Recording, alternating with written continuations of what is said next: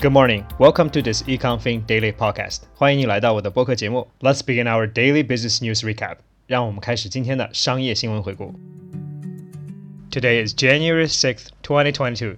今天是二零二二年一月六日。This is the first episode in 2022. A belated Happy New Year and wish you all the best. The first story is from CNBC. Dow drops nearly 400 points in first loss of 2022 as traders brace for a more aggressive Fed.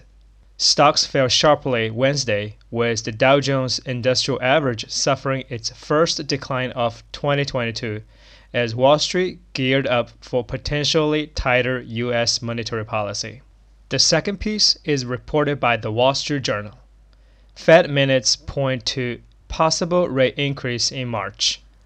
Federal Reserve officials at their meeting last month eyed a faster timetable for raising interest rates this year, potentially as soon as in March, amid greater discomfort with high inflation.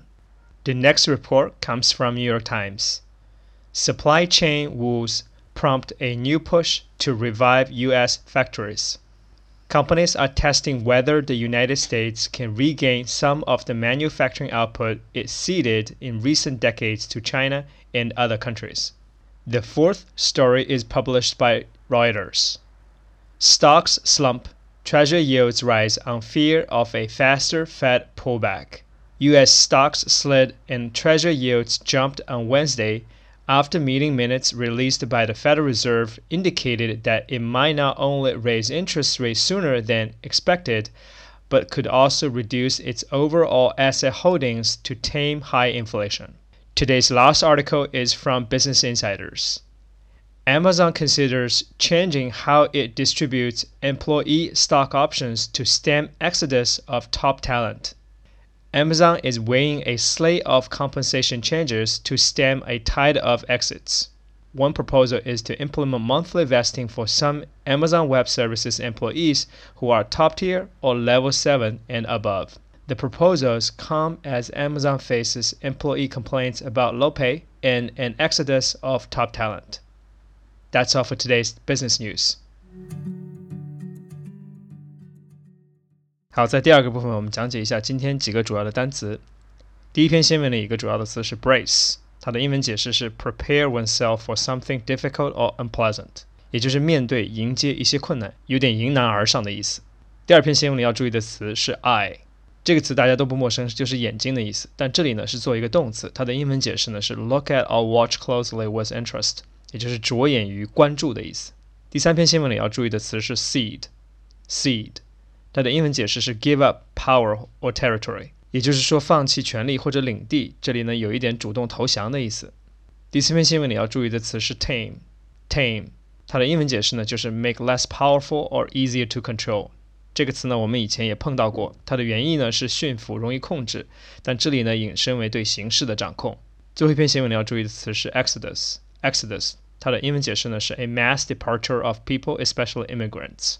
这个词的原意呢是逃离埃及，但后来呢就被引申为大面积的集体性的离开。好，希望这些解释呢能更好的帮助你理解前面的新闻朗读。好，在最后一个部分，我们来讨论一下今天的这几则新闻。首先，当然最重要的就是美联储公布了他们最新的会议纪要。看来呢，他们不仅将加快他们这个 QT，也就是呃 quantitative tapering 这个速度。同时呢，他们也可能在今年多次提高利息，以面对 inflation。在今天的新闻里有三条都提到了这个，所以昨天晚上呢，Dow Jones lost 400 points，道琼斯指数呢下跌了四百点，纳斯达克呢更是下跌了百分之三以上。The market is preparing for the faster tapering and more rate hike in 2022。市场呢正在面对这个现实，美联储呢将从所谓的鸽派 dovish 转向所谓的鹰派 hawkish。将采取更加严谨的 monetary policy，这对美国股市和可以说全球股市都会是一个影响。另外两则新闻呢，则是有关行业和公司的。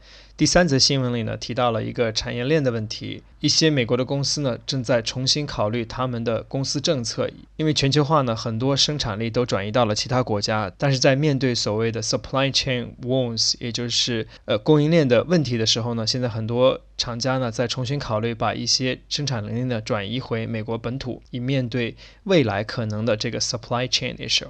最后一则新闻呢是有关于 Amazon 的。Amazon is considering change its stock option vesting plan。亚马逊呢正在重新考虑他们的员工持股计划的这样一个安排。原来呢可能很多股票是每一年才会被给予他们的高级员工，特别是这个 Amazon Web Service top employees，也就是呃亚马逊云服务的这些高管。那因为一系列高管的出走 exodus。这个单词我们在前面已经讲述过，所以呢，亚马逊正在重新考虑是不是要把原来的年度这样奖励计划呢改成月度，这样呢可以更好的吸引一些高管，就是他们的 keep talent，以保持公司在劳动力市场的竞争力。好了，希望这些讲解呢能帮助你更好的理解今天的新闻朗读。That's all for today's program. Thank you for listening, and I will see you tomorrow. 非常感谢你的收听，我们明天再见。